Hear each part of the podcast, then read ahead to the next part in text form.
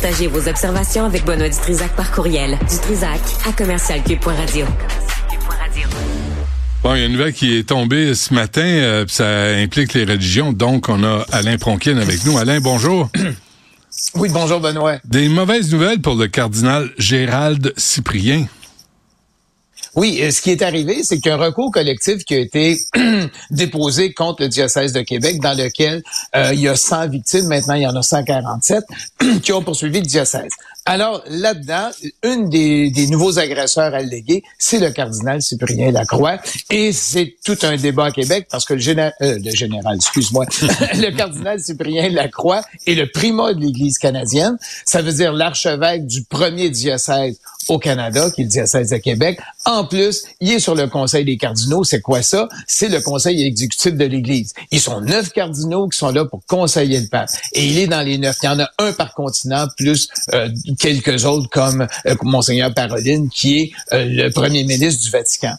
Et ce qu'on doit savoir, Benoît, c'est que c'est le deuxième cardinal poursuivi, l'autre étant le cardinal Ouellet. Le cardinal Ouellet, on s'en souviendra, l'an dernier, on avait ajouté son nom, qui aurait agressé, euh, il a fait des attouchements sur une dame, et lui, il conteste, hmm. et il a décidé de poursuivre la victime. Et on a un autre évêque, celui de Bécomo, qui était où on allait qui a fait des attouchements. Eh bien, lui aussi, il conteste. Mais lui, dans ce cas-là, il poursuit pas encore des victimes. Mais ce qu'on sait, c'est que c'est majeur. Euh, donc, deux cardinaux québécois qui sont inclus dans ce recours collectif-là, euh, ça, comme on dit, ça, ça, brasse. Là, il s'agit de voir quelle va être la réaction du pape.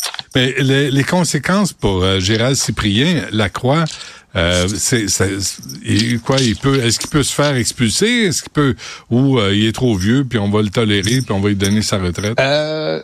Non, c'est un des plus jeunes. Il a 66 ans, donc on peut pas l'envoyer à la retraite. D'autre part, le pape défend toujours ses cardinaux. Tu te souviendras du cardinal Pell, qui avait été acquitté par la Cour suprême euh, d'Australie et qui avait été reconnu coupable en première et deuxième instance. Le pape l'a toujours défendu. Le cas du cardinal Barbarin, qui lui protégeait des prêtres pédophiles, il a été acquitté en raison de la prescription, ben le pape l'a toujours défendu. Donc le pape défend ces gens tout le temps. Le cardinal Ouellet, la même chose. Le pape le défend. Il dit, il n'est pas question que j'ai que j'applique aucune sanction contre le cardinal Ouellet. C'est carrément, c'est carrément pareil, tu sais, de pas, de pas, de donner ah, aucune crédibilité aux victimes.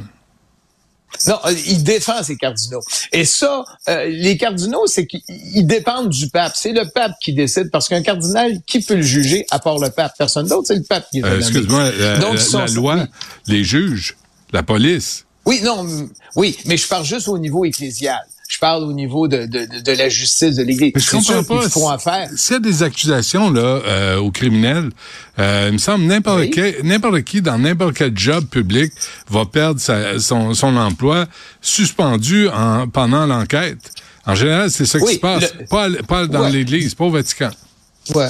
Non, dans l'Église, au cardinal Pell, ce qu'on lui avait dit, ben écoute, va en Australie subir ton procès, c'est tout, puis on, va te délibérer des charges que tu as au Vatican, comme lui, je pense qu'il était comme un genre de ministre des Finances.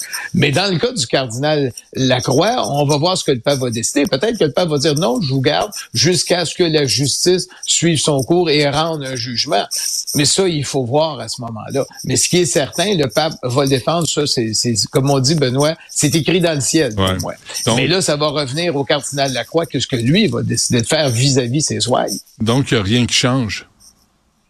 Euh, pas grand-chose pour l'instant. C'est certain qu'il va y avoir des questions qui vont lui être posées, mais j'ai hâte de voir. Il va sûrement faire une intervention, ou lui, ou euh, les gens des communications du mm-hmm. diocèse de Québec, pour dire voici ce qu'il en pense. La seule chose que je sais, c'est qu'en 2022, lors de la messe d'Immaculée Conception, euh, le cardinal Lacroix avait dit tout simplement, il faut penser aux victimes, il faut indemniser les victimes, et je vais demander que les recours collectifs ben euh, s'accélèrent, puisqu'on puisse négocier et régler avec les victimes. Donc mm-hmm. là, on va voir euh, qu'est-ce que ça va donner, ce discours-là qu'il y avait en 2022? Est-ce que ça va ralentir le processus? Est-ce que ça va l'accélérer? Ça, je ne le sais pas.